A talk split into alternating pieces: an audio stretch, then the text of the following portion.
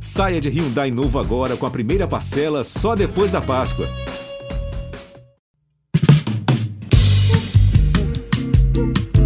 Alô, Pelô! Meu Edson, Edson, que emoção!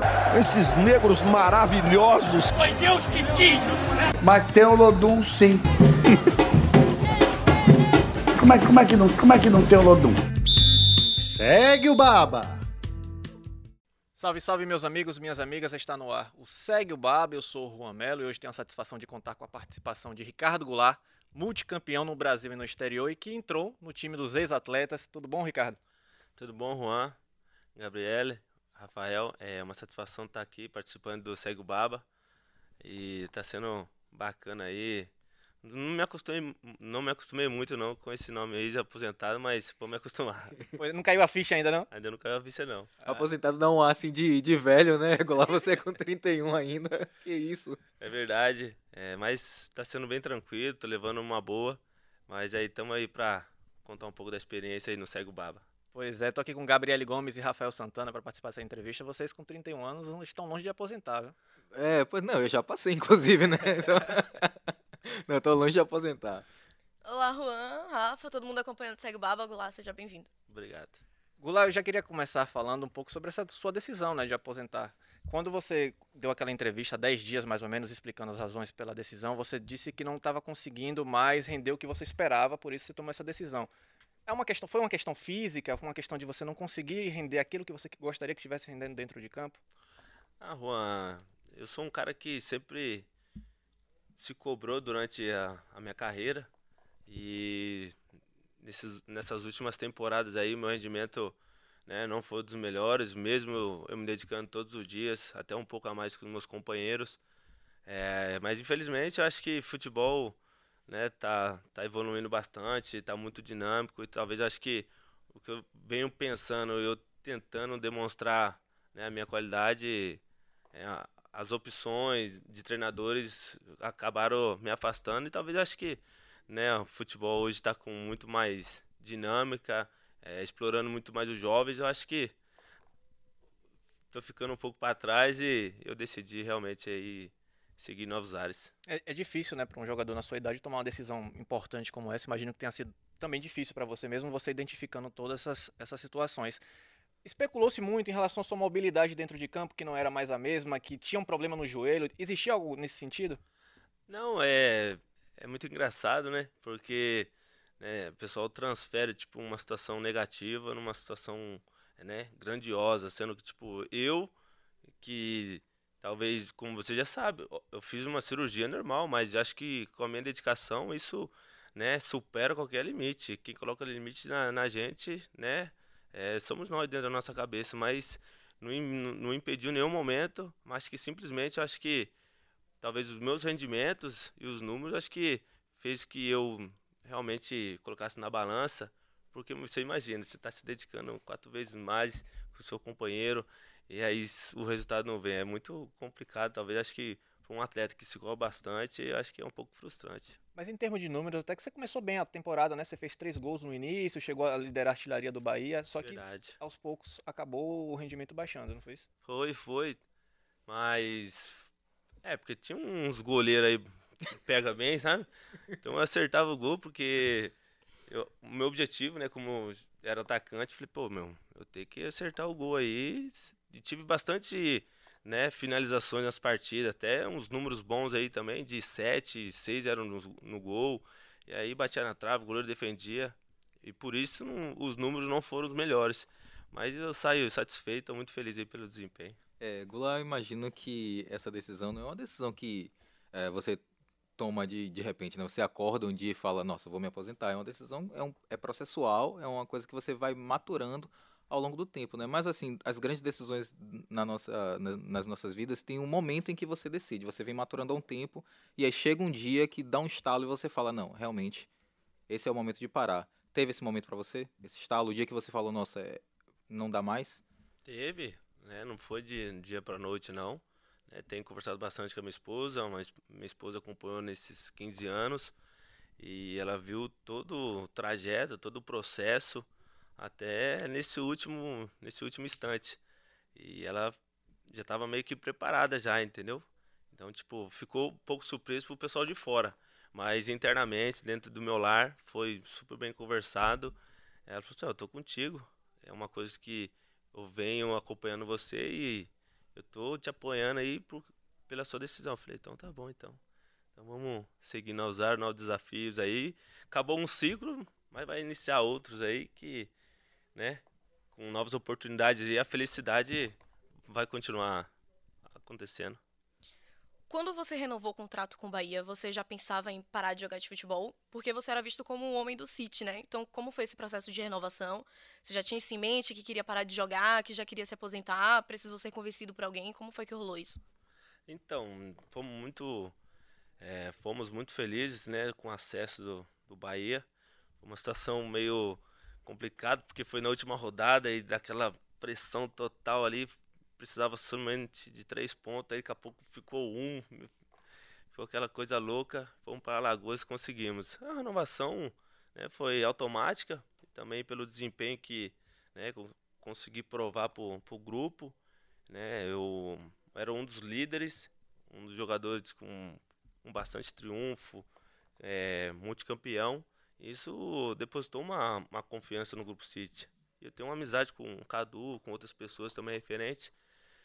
E a gente tocou, seguiu a renovação, mas como o Juan falou, começamos bem a, a pré-temporada, seguimos bons números aí no campeonato, no Baiano, e na Copa do Nordeste, infelizmente, não saiu como gostaríamos, mas foi bem tranquilo. Mas, infelizmente, né, o processo todo ali né, acabou diminuindo o ritmo, e aí a gente falou assim, pô, meu, segue o ritmo de vocês aí que Acho que eu agradeço, sou muito grato por tudo que vocês fizeram por mim. Eu pude contribuir. Eu acho que agora dá para vocês seguir o caminho. E hoje, inclusive, né, teve a aposta aí do Grupo City aí, uma coisa bem bacana que tem um, não tenho dúvida que vai ser uma potência. É, e como é para você isso mesmo? O Gabi até falou que você é uma, é uma pessoa de confiança do Grupo City aqui é, para o Bahia. Como é para você ver o Bahia entrar nesse novo momento da sua história, a chegada do Grupo City? Chegou a conversar com alguém, com o Ferran Soriano? Não, ainda não. Eu só pude acompanhar algumas notícias que estão rolando aí. É, fico muito feliz e tenho certeza que todos que estão trabalhando lá dentro estavam ansiosos para esse processo. Até inclusive agora nesse, nessa aposta aí já modificou muito a estrutura do clube. Então acho que fica ali um, aquele entusiasmo, aquela ansiedade para coisas novas. E o grupo está de parabéns. Acho que é isso mesmo. Né? Bom trabalho do, do Guilherme também, ter pensado um pouco num nível altíssimo, porque é o único clube brasileiro representado pelo grupo. São 13 no total, então é, vai ser uma potência. Vamos torcer para que venha triunfos e troféus aí. Você falou do Guilherme, Guilherme Belintani, presidente do Bahia, né? É, a gente sabe que o Guilherme Belintani também teve muita participação na sua na sua renovação com o Bahia, na, na, sua permanência no clube. Queria saber a sua relação com ele com, com o próprio Paulo, Paulo Pitombeira, né, um empresário, porque chegou pra gente a informação também de que os dois teriam tentado que você continuasse jogando futebol, foi. permanecesse um tempo. Como é que foi isso? É, conheci o Paulo em 2017, aí trilhamos aí longos caminhos. É um amigo, né? Não digo nem mais empresário, é amigo empresário, digamos assim. O Guilherme eu conheci através do Paulo. Hoje tem um amigo, tipo, muito mais tranquilo, um cara muito bem estruturado, um cara íntegro. Então tem essas duas amizades aqui, né, digamos, em Salvador aí muito muito bem relacionada. E tentaram, cara. Como um amigo, falou, pô, não vai, você tem um pouco de lenha para queimar, você tá novo, você tá valente. Falei, cara, acho que já tá bom por aqui. Eu acho que o meu legado no futebol em Salvador já tá bom. Acho que deixei o clube na Série A e consegui levantar um, um, troféu pelo Bahia. Acho que a fotinha vai estar no mural e a história que conta depois. Dever cumprido. Dever cumprido. Os meus filhos enxergaram o papai levantando um troféu. E aí chega em casa, tem uns cones, né? A gente brinca de bola ainda. Fala que eu sou treinador dele. Aí ele pega os conezinhos, papai, vamos levantar o troféu, porque ele tem na imagem, né? A gente levantando o troféu ali na frente, ele, nós somos campeões, campeões. Então, é o que vale. É. Marcado. Gula, essa, essa amizade pode é, se transformar futuramente em parceria e parceria de negócio, né? É, foi especulado, né, na quando surgiu essa notícia da sua apo- aposentadoria, que você podia né, se unir, fazer uma sociedade com, com o Belintani, falou-se inclusive em um, um ASAF, falou-se no Santa Cruz, você na entrevista coletiva, você não disse nem que não, nem que sim. Se o negócio for bom, né? É, se o negócio for bom, É, a hora é agora. eu levei na, na brincadeira, né? Na descontração, tava aquele momento tão, né? Triste, assim, um pouco mais fechado, tentei descontrair, mas hum, a princípio não tem nada, não, entendeu? Eu Acho que eu tô agora em uma outra situação, que é, é viver a aposentadoria com mais calma, aproveitar, viajar, né? E depois, talvez nos próximos anos aí, pensar realmente né, em novas oportunidades, em, em novos projetos. Mas o pessoal levou tão sério aquele negócio o negócio pegou, uma margem assim, eu falei, meu Deus do céu. Não, pessoal, era só pra distrair, só pra dar risada, o clima tava tenso. Depois eles não vieram. Não... Ricardo, foi o que você falou, rapaz. Não era pra você ter falado aqui. Os meus amigos falaram, pô, c- pô, você vai comprar o Santa Cruz, cara, que isso, me compra, me leva, me leva, me leva. Eu falei, Caraca, tomou uma proporção assim gigantesca, mas é, não é nada demais, não. Você recebeu a homenagem do Bahia, recebeu a homenagem da torcida, recebeu a homenagem no telão, no jogo. Como foi pra você esse momento? É, passa um filme, né? Eu sei que também é, tive bastantes homenagens, mas acho que também faltaram outras pessoas, né? Mas pela distância eu recebi mensagem, isso me confortou. É, é muito gratificante você, ao longo desses 15 anos, você receber essa imagem e, tipo, falando da sua pessoa. Então, acho que eu consegui, tipo, um dia antes lá no clube, ter um reconhecimento, né, e ser grato ao clube, aos funcionários que me abraçou, que me recebeu muito bem, né, depois ir no estádio, né, agradecer, ser aplaudido pelo clube que você encerrou, escolheu por encerrar, e eu fui, me dediquei essa, essa torcida, depois ver o vídeo do, do, do, do Felipão, no telão, um, um treinador, uma pessoa fantástica, fiquei com ele dois anos e meio na China, fomos muito felizes, muitos troféus, multicampeão por lá. E é muito gratificante ter minha família por perto, meus filhos ali dentro de campo. Eu acho que todo jogador profissional, acho que um dia vai passar por isso. Espero que o relacionamento dele desde o começo é, seja positivo para ter esses reconhecimentos, porque é muito gratificante. Eu acho bacana passar por essa um pouco desses seus 15 anos né, de carreira, né? Você falou que foi multicampeão na China, de fato. Eu até preciso de uma cola aqui para dizer todos os seus títulos aqui, né? Porque foi bicampeão brasileiro, um título da Série B pelo Goiás, três Superligas na China, três Supercopas chinesas, uma Copa da China, Campeonato Baiano, Mineiro, Goiano, Gaúcho. Se eu for, você Faltou alguma coisa? Não, acho que tá aí, essa cola aí tá, tá sele- perfeita. Seleção brasileira ainda, né? Sim, seleção brasileira ainda. Se não me engano, 14, né? 14, 2014. É, foi, foi fantástico. Eu acho que consegui chegar aí no, no auge. Acho que seleção brasileira, talvez. Porque acabou o Campeonato Brasileiro. Aí em 2015 já fui pra China e você contou esses números aí né, surpreendentes. Mas fico feliz, talvez poderia ter feito outra escolha. Mas eu, o roteiro e, né, eu, e a história seria a mesma. Então eu tô feliz com a minha história. É, Mudaria nada? não mudaria nada. Me dediquei a todos os clubes que eu passei, né? Tive o respeito. Eu acho que estou feliz. É, Agora é história para contar para os netos, para os amigos. Agora é mais tranquilo. Gula, é, uma história de, de bastidor na final do Campeonato Baiano. É, um, um amigo nosso é, trabalha aqui, estava no jogo, e aí na hora do pênalti, do último gol, ele falou pra gente né, no grupo, falou, ó, é, no WhatsApp, falou, rapaz, o Renato Paiva tá louco aqui na beira do gramado, tá cenando aqui de tudo quanto é jeito, porque ele quer que Goulart bata o pênalti. Jacaré tá fingindo que não é com ele, e o Goulart também.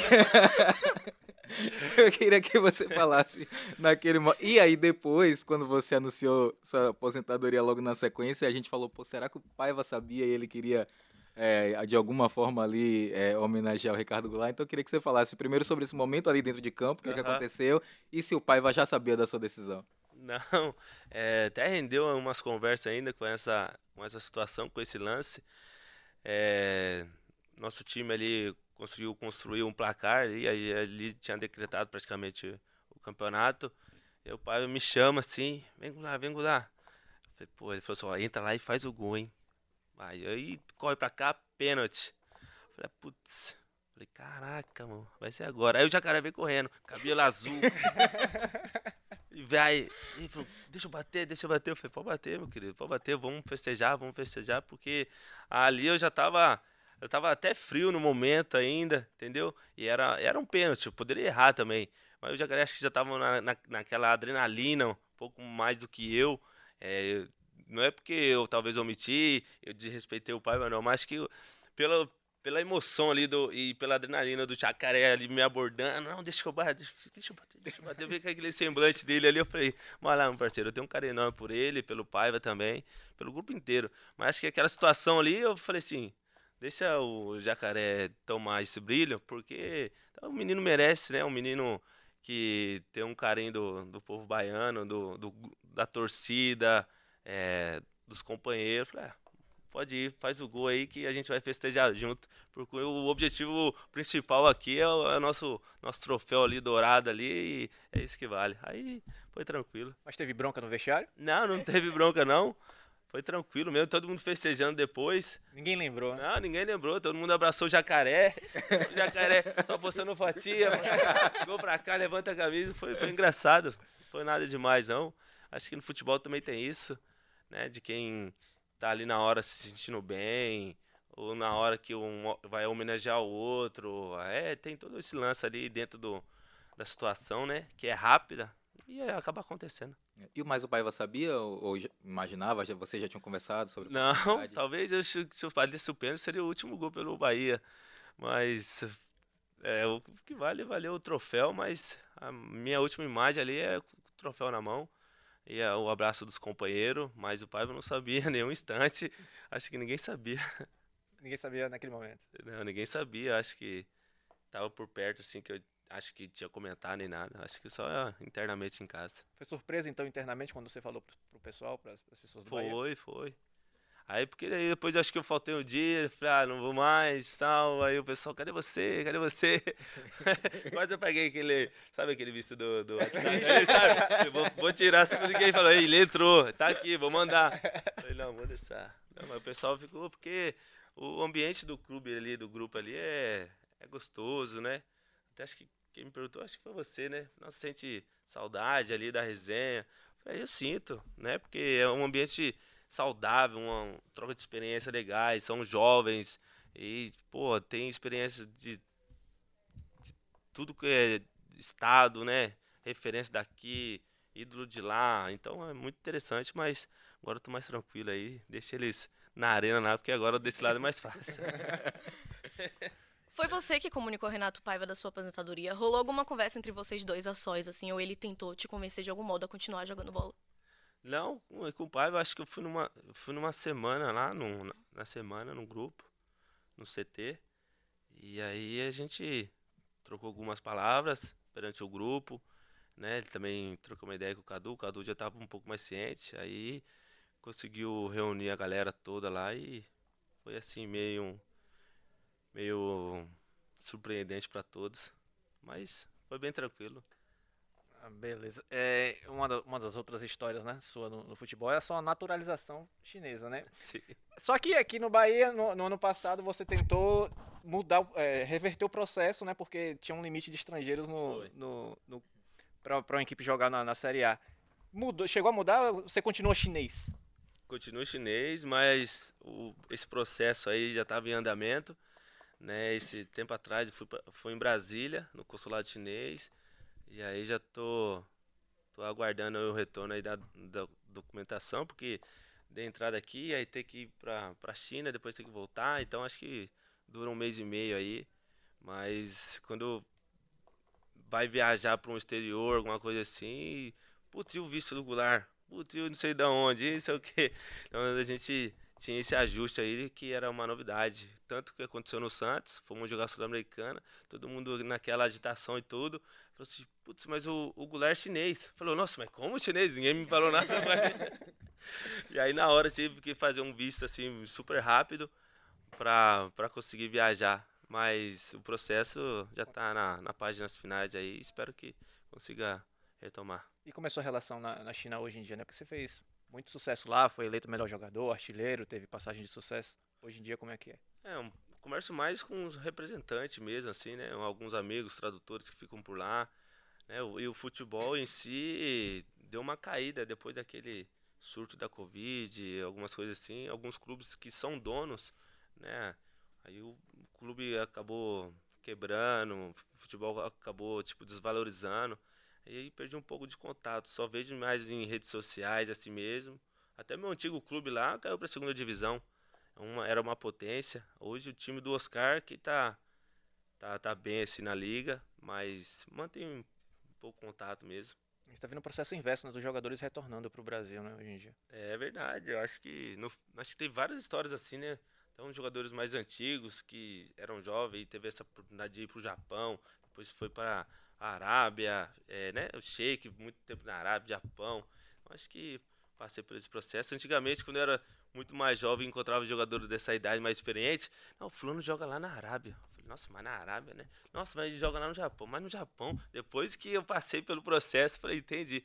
Puta, entendendo o que ele tá fazendo lá, hein? Entendi, entendi por que, que ele passou por lá. Então, né, eu acho que é uma história bonita que eu consegui deixar lá, mas né, segue a vida aqui no Brasil, na Bahia.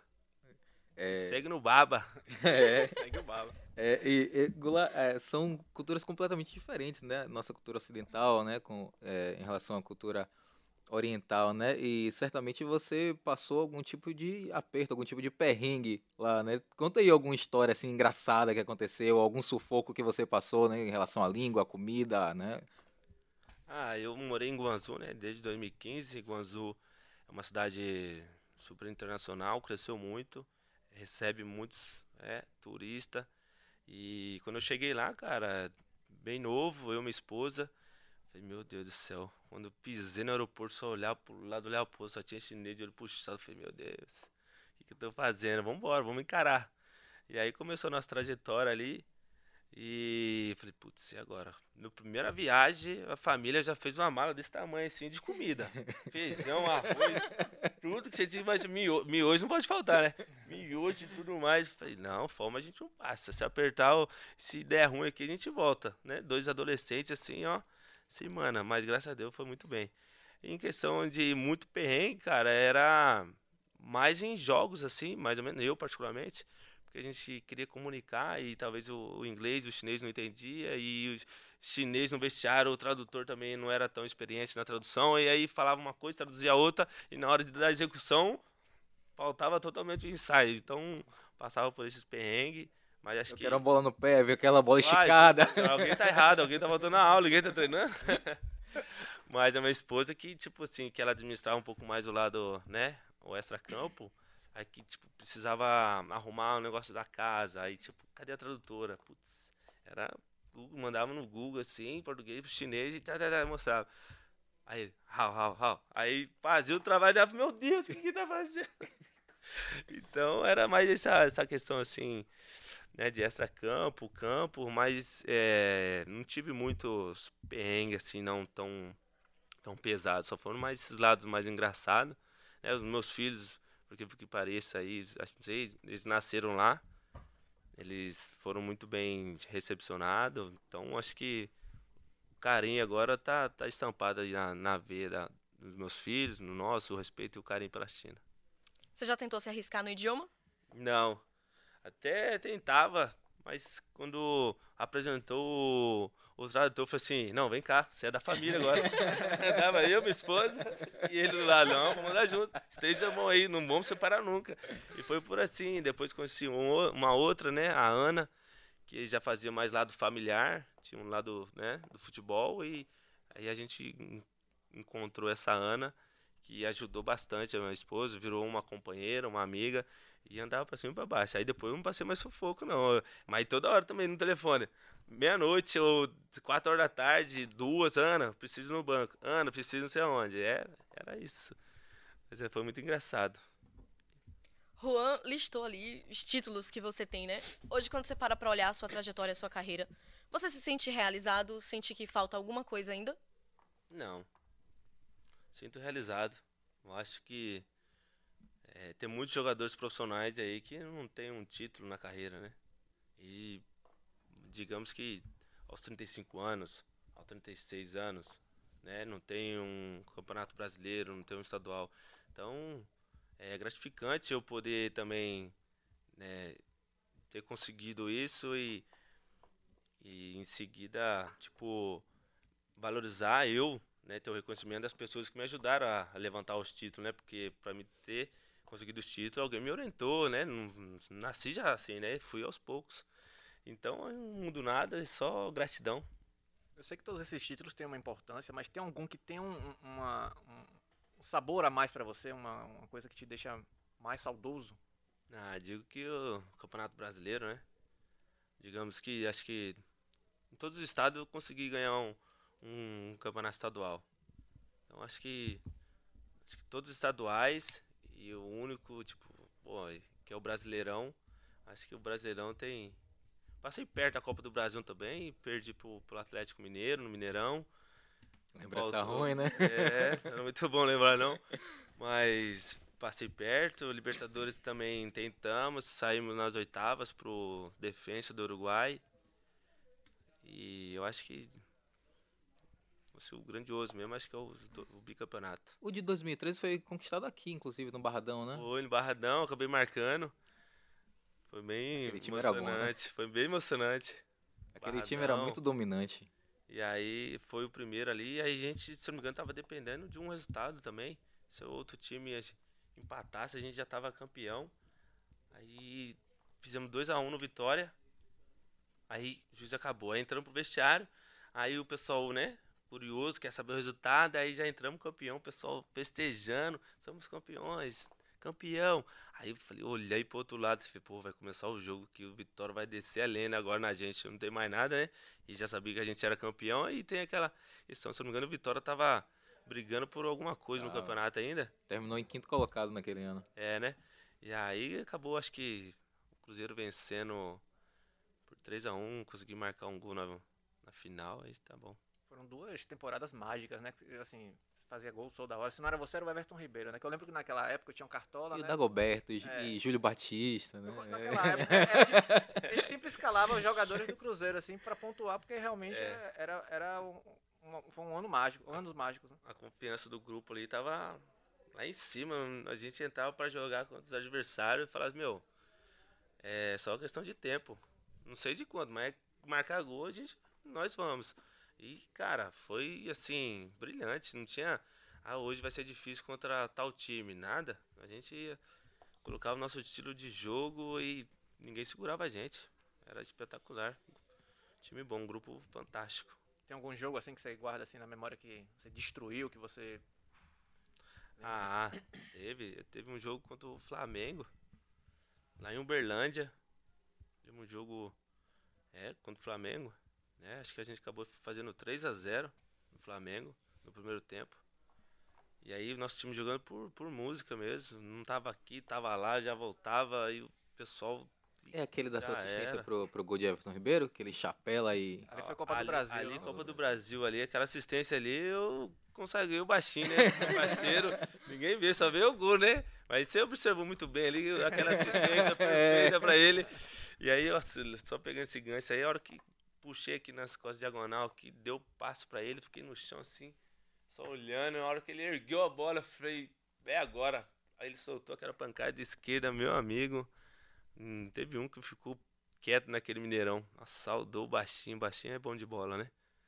E aí teve outros lances também muito importantes da minha carreira. Consegui marcar muitos gols aí. Eu agradeço você ter me colocado no cartório naquele tempo. tava, tava voando. Eu que agradeço. Confiança estava lá em cima.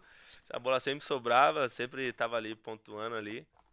E era legal, acho que até acompanhava assim pelas, pelas notícias, né? Que o Cartola, quando surgiu, nossa, todo. Acho que a maioria dos jogadores fazia um cartola fake, sabe? Porque pegava mal, porque tipo assim, pô, eu tô jogando, vou chutar não sei da onde eu ganho ponto. Ah, vou dar uma assistência, não vou tocar bola, vou dar um divo, eu ganho ponto. Mas é brincadeira, não sei se o pessoal fazia isso não, mas era, era engraçado acompanhar. E o meu nome estava sempre, sempre ali na, na, nos primeiros, meu e do Everton Ribeiro. E foi bacana, cara. A gente falou de um, de um time muito, muito dominante, né? Mas assim, tomando é, sua carreira em, numa perspectiva completa, quem foi o jogador, com quem foi o melhor jogador que você jogou junto? Assim, o cara que você via e você falava, nossa senhora, esse cara aqui é impressionante, diferente. Nossa, muitos. Nossa, vou pegar assim pelo lá de trás. Ó, comecei no Internacional, já, já via de perto da Alessandro jogar. Naquele auge de 2010, que eles foram campeão da Libertadores, foram pro Mundial. Era fora da curva mesmo. Eu menino, tinha Andrezinho, meia e tipo volante. Falam por posição assim, porque né, são um destaque assim né, de áreas. Tinga, um cara fantástico como pessoa, como profissional também. É, Everton Ribeiro, de perto. É, eu falei o Dagoberto? Não. Não. Não, Dagoberto também, é, fora da curva. Tive a felicidade de, de, ver de perto também. Eu acho que essa lista aí: Everton Ribeiro, é, Dagoberto e D'Alessandro. E treinador, assim, você falou do Felipão na China, né? Que teve, importante para É, você. Teve um treinador também que. É, eu acho que foi fundamental. Eu acho que também o Marcelo Oliveira também. Marcelo, Marcelo Oliveira também tem o Anderson, né? Tive pouco tempo com ele aqui no Bahia. Fomos campeões junto. É, Marcelo Oliveira acho que também teve uma participação um pouco, um pouco maior, né? Por ter dado aquela oportunidade assim de, de realmente ir para a vitrine e a gente conseguiu o bicampeonato junto. Né? Foi muita troca de experiência também com ele, aprendizado. E com o Felipão, acho que eu coloco o Felipão em primeiro porque foi uma, já uma relação já muito mais criada, né? Porque já vivia fora, morava no meu complexo, então tinha muita, muito relacionamento de, de amigo mesmo. Mas quando ele dava treino, eu era o, o, o jogador e ele o comandante. E poderia me xingar, puxar o puxão de orelha, mas era uma situação muito mais tranquila, assim. Era coisa de, digamos assim, pai para filho. Pegar Era muito jovem pé? Pegar muito. pegava porque ele queria já que eu melhorasse nos aspectos, né? Então ele puxava minha orelha e nesse período todo aí de, de conquista, é, foi, foi com ele no comando e me ajudou, tem grande parcela nesse, nessa, nessa minha caminhada na China e tenho uma boa relação com ele até hoje. Então acho que, digamos aí, que foi o Felipão, é, Marcelo Oliveira e Anderson. Os três treinadores aí que acho que foi um dos pilares aí para me chegar aí no, no sucesso. Do início, meio e até pro final. Do Bahia agora tem algum jogador que você criou uma amizade, que tá batendo papo aí nesse período fora do CT? Alguém que você ficou realmente muito próximo? Sim, tem. Eu acho que a relação ali foi muito boa, foi tudo ao natural. Creio que, tipo, consegui orientar um pouco mais os jovens e porque eles queriam estar perto, também queria estar perto para passar um pouco de, de, né, de experiência para eles. Tem, tem o, Di- o Diego Rosa, tem o Rian, tem o, digamos que o Danielzinho não é tão jovem, mas tinha uma, uma profundidade mais madura, que é um cara, né, um pouco mais experiente que essa turma. O Matheus Bahia, que foram que me receberam no ano passado, naquela, naquela, naquele final da temporada. Tem o Matheus Klaus. Então tem essa. Fora os outros, mas acho que nesse, nesse meio termo aí, com o Jacaré, com, o- com o André Dominique, tem esses contatos ainda ativos. Você falou até do- dos jogadores do Bahia. É, muita, muito tem se falado em relação à postura da torcida do Bahia em alguns jogos, em relação a, a vaia sobre alguns jogadores, a críticas. Você acha que é há um peso muito grande aqui? Sofreu muito? É, sofrer, eu acho que o jogador tá, tá exposto a isso mesmo. Porque torcedor é fanático, né? Tem um amor é muito forte e ele quer que as coisas andem. Mas talvez eles não entendem que o jogador tipo tá errando, mas não é porque ele quer errar. Talvez acho que é pelo, talvez pelo dia ruim, entendeu? No outro, no outro jogo ele pode fazer coisas boas e vai ser aplaudido. Então o jogador tem que achar um equilíbrio, mas né, devido a tantas talvez críticas, talvez o mental dos jogadores para a próxima partida já chega abalado, entendeu? Então talvez acho que já abala o jogador na, na próxima partida. Eu acho que eh, talvez o, o mental tinha que mudar um pouco, porque ele é o servidor da, da casa. Então ele tem que tipo apoiar nos momentos difíceis. Se né, é, vaiar no momento difícil, como, é- com o que, que ele vai né, é, esperar ali para levantar, para dar a volta por cima? Tem que ser com o torcedor. Mas no futebol, né, tá muito pesada essa, essa cobrança. Esses dias eu vi uma entrevista agora, acho que do Enzo Moreira aí, né? Sim, sim. Na Copa do Nordeste. Ele falou, meu, tô com vontade de ver novos ares. Pô, um cara que tava aqui também, que recebeu muitas pressões também, pesada. Jogou a final da Copa do Nordeste e perdeu um título e, tipo, pô, o cara desabafou. Pô, e, tipo, um cara já muito mais experiente, maduro. Então, é umas coisas que futebol tem que ser repensado, mas vai ser difícil mudar. E como é que você lidava com esse momento de, de baixa, assim, de crítica? Aí eu, ti- graças a Deus também, tipo, tive muito discernimento também, sabe? Tentava, tipo, falar com pessoas um pouco mais experientes, que, que era, né, do mesmo ramo, que já foi jogador. Então isso ele, meu, fica tranquilo. No outro jogo vai, vai melhorar, vocês vão conseguir o triunfo, vocês vão ganhar. É só manter a calma, o torcedor é isso, perdeu um, ele queria que ganhasse. Vocês têm que entender. Eu falei, não, pode deixar, a gente vai se dedicar aos treinamentos aí. E até mesmo, até no vestiário, até aqueles minutos antes ali, quando eu entrava, é hoje, vamos ganhar. A gente não pode pensar em empatar, a gente não pode pensar, é o jogo da nossa vida. Pra, entendeu? Pra reverter, dar, um, dar um, mais um gás de adrenalina ainda para as coisas fluírem. E era desse jeito. Gola, você é, respondeu a pergunta de, de Gabi, né, do, de jogadores que você tem mais proximidade. Eu vou fazer uma pergunta nesse sentido, mas um pouco diferente. É, desse elenco, assim, tipo, resenha de bastidor, assim, quem é, assim, o cara mais resenheiro de todos? Assim, se a gente olhando de fora e a torcida... O que, que né, vocês acham? O que, que vocês acham? Eu pergunto pra vocês, o que, que vocês acham? Conta como é aquele rapaz no vestiário. Ah, acho que. Não sei com o que está falando, acho que vou poder confirmar, né? Jacaré. Ah, tá. Não, é um menino super positivo. Menino que, que tá aí saindo como destaque, né? Por, pela qualidade, pelo desempenho, pela garra que, que vem tendo nos jogos. E tá sendo decisivo, né? E a torcida gosta quem é decisivo. Ainda mais que como ele é uma figura assim, né? Muito, é uma imagem extrovertida, uma, um menino que, tipo, não liga pro que fala, pinta cabelo de azul, faz dancinha mesmo, né? Então acho que a torcida ali vai com ele. E é um menino, cara, fantástico, fantástico. E ele é que trazia também uma alegria no dia a dia, uma descontração assim que tá todo mundo antes das partidas, em concentrações. Ele leva aquela caixinha de som pra cima e pra baixo. Não sei se vocês viram. Meu, quando tá descarregado, ele fica triste. Eu som é carregou? baixo, né? Carregou aí, jacaré?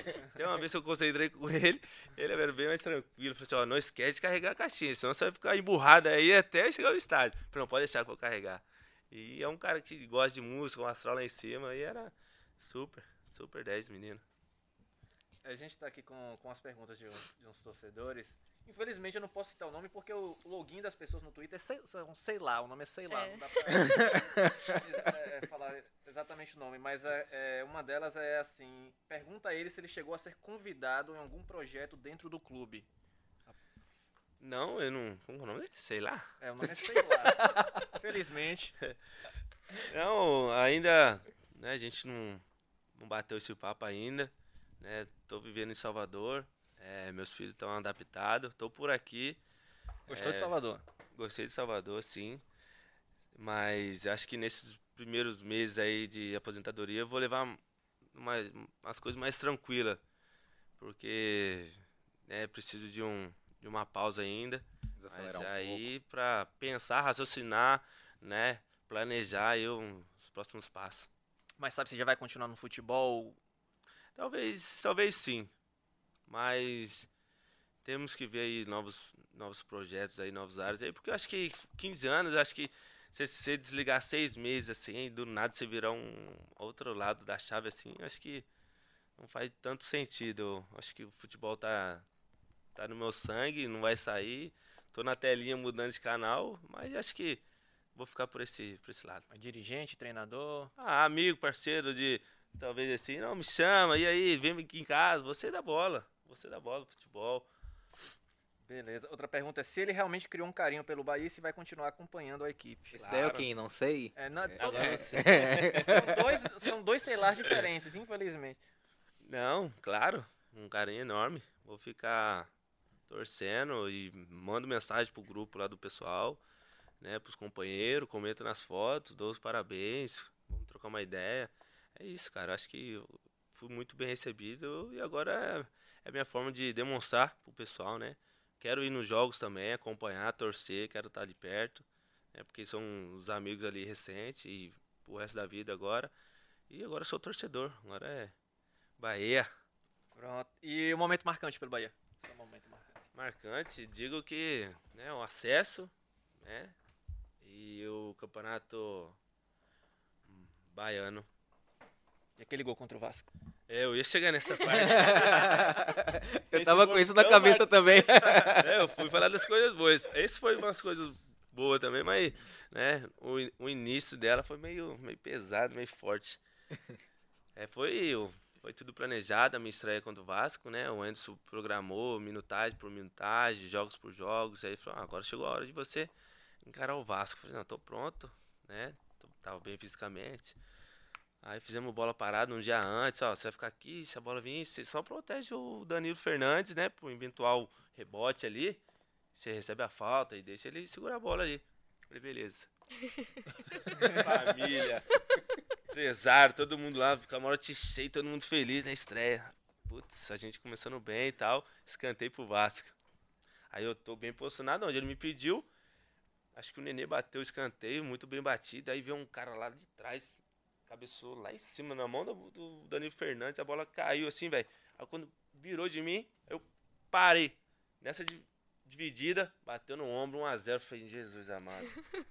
Não vai acontecer isso comigo não, papai. Acabou de começar o jogo, fiz gol contra. Lá em cima, lá minha esposa, empresária, falou, não é possível. Essa estreia dele contra o Vasco, jogo grande, essas coisas assim, não vai acontecer. E aí empatamos com o Matheus Bahia com um gol contra. E aí no final do primeiro tempo, ali escanteio, eu falei assim, ah, papai do céu, agora é hora de você me abençoar, né? Escanteio, foi gol de lá, mas vamos fazer a favor. Tô segurando aqui atrás do Gabriel, Gabriel Xavier, fazendo um bloco, o Nenê assim, meio distante. Aí quando o Gabriel puxa, aí eu vou, me desloco assim pro Nenê com o braço assim, aí eu vejo ela vindo assim, ó, e eu de olho aberto. Agora não fecha, olho aberto, vou até regalar o olho aqui. Pum, quando eu vi ela em direção à rede, eu falei, nossa. Saí festejando que nem um maluco, querendo apontar pro pessoal, né? Pra família e tudo mais. Eu acho que esse jogo aí realmente ficou muito marcado aí na, no ano anterior. Quando você cabeceou, você já sabia que a bola ia no gol, né? É, eu um cabeceio, porque tem gente que cabeceia assim, né?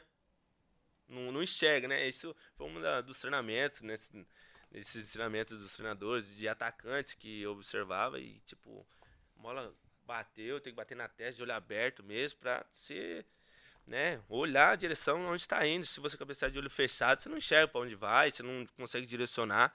Então, aí esse, essa técnica, assim, foi bem trabalhada. Um dos pontos fortes até na, na minha carreira foi muitos gols de cabeça. É movimento de centroavante E também. muito né? tempo de bola, assim, né? Então, aí quando eu empurrei o Nenê e a hora que ele deixou aí eu né, saltar, cabecei de olho aberto, o goleirão pulou, falei assim, ah, aí você não chega não. Saí pro abraço ali, nossa, e, e foi no final do primeiro tempo. Então deu uma aquela tranquilizada, né? Ti- Tirei aquele peso assim, nossa senhora. Ainda bem que consegui marcar, porque no segundo tempo o jogo fica mais truncado, poucas oportunidades. Talvez, não sei se sobraria uma oportunidade de, de, de eu ter, né? Sobrar aquela bolinha. Mas foi esse jogo marcante. Então essas três situações Pro bem, aí. pro bem e pro mal, né? É difícil. E, e em relação à seleção brasileira, você tem alguma lembrança marcante daquele período de 2014? Foram poucos jogos, né? Só, só amistosos. Foi, é, foi dois amistosos, é, amistoso. Né? Acho que foi contra o Equador, contra a Colômbia, né? Acho que foi isso. Isso. A Argentina você não chegou a jogar, né? Não. Eu acho que quando foi outra convocação, ainda eu me lesionei a panturrilha. Eu acabei ficando fora. Aí o Kaká tava jogando, no, tava representando o São Paulo na época. Aí eu tinha ido, aí ele tinha ficado fora, aí eu machuquei, aí ele foi convocado. Eu falei, nossa, eu tava bem mesmo no Campeonato Brasileiro. falei, nossa, Kaká, Kaká é, substitui Ricardo Goulart com uma lesão na panturrilha. Eu falei, nossa. Ele falou, nossa, tá bem mesmo. hein?" Agradece aí, pro Kaká. Mas aí foi o Everton Ribeiro, aí o, o Kaká foi. Mas, é, porra, aí encontrava Neymar, encontrava. Na época era o Michael, lateral, Davi Luiz. Dunga, o treinador. Dunga, o treinador, só o pessoal. Oscar ainda. Oscar tava acho que no Chelsea na época. É, 2014 acho que era. É. Chelsea. Era Chelsea. É, então, assim, pô, eu olhava a mesa assim, só, só craque. O Robinho ainda tava, tava ainda atuando.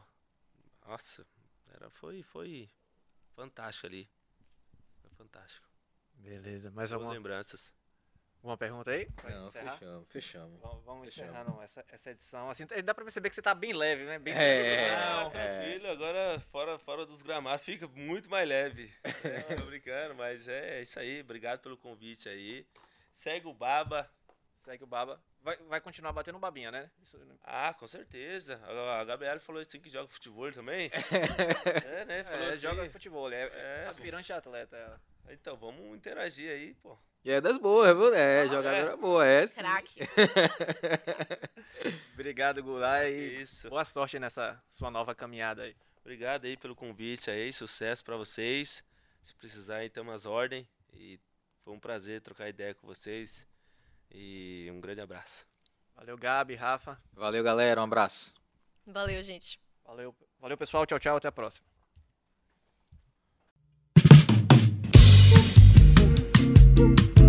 Alô, Pelô! Cadê o Edson? O Edson, que emoção! Esses negros maravilhosos. Foi Deus que quis! Mas tem o Lodum, sim. como, é, como, é que não, como é que não tem o Lodum? Segue o Baba.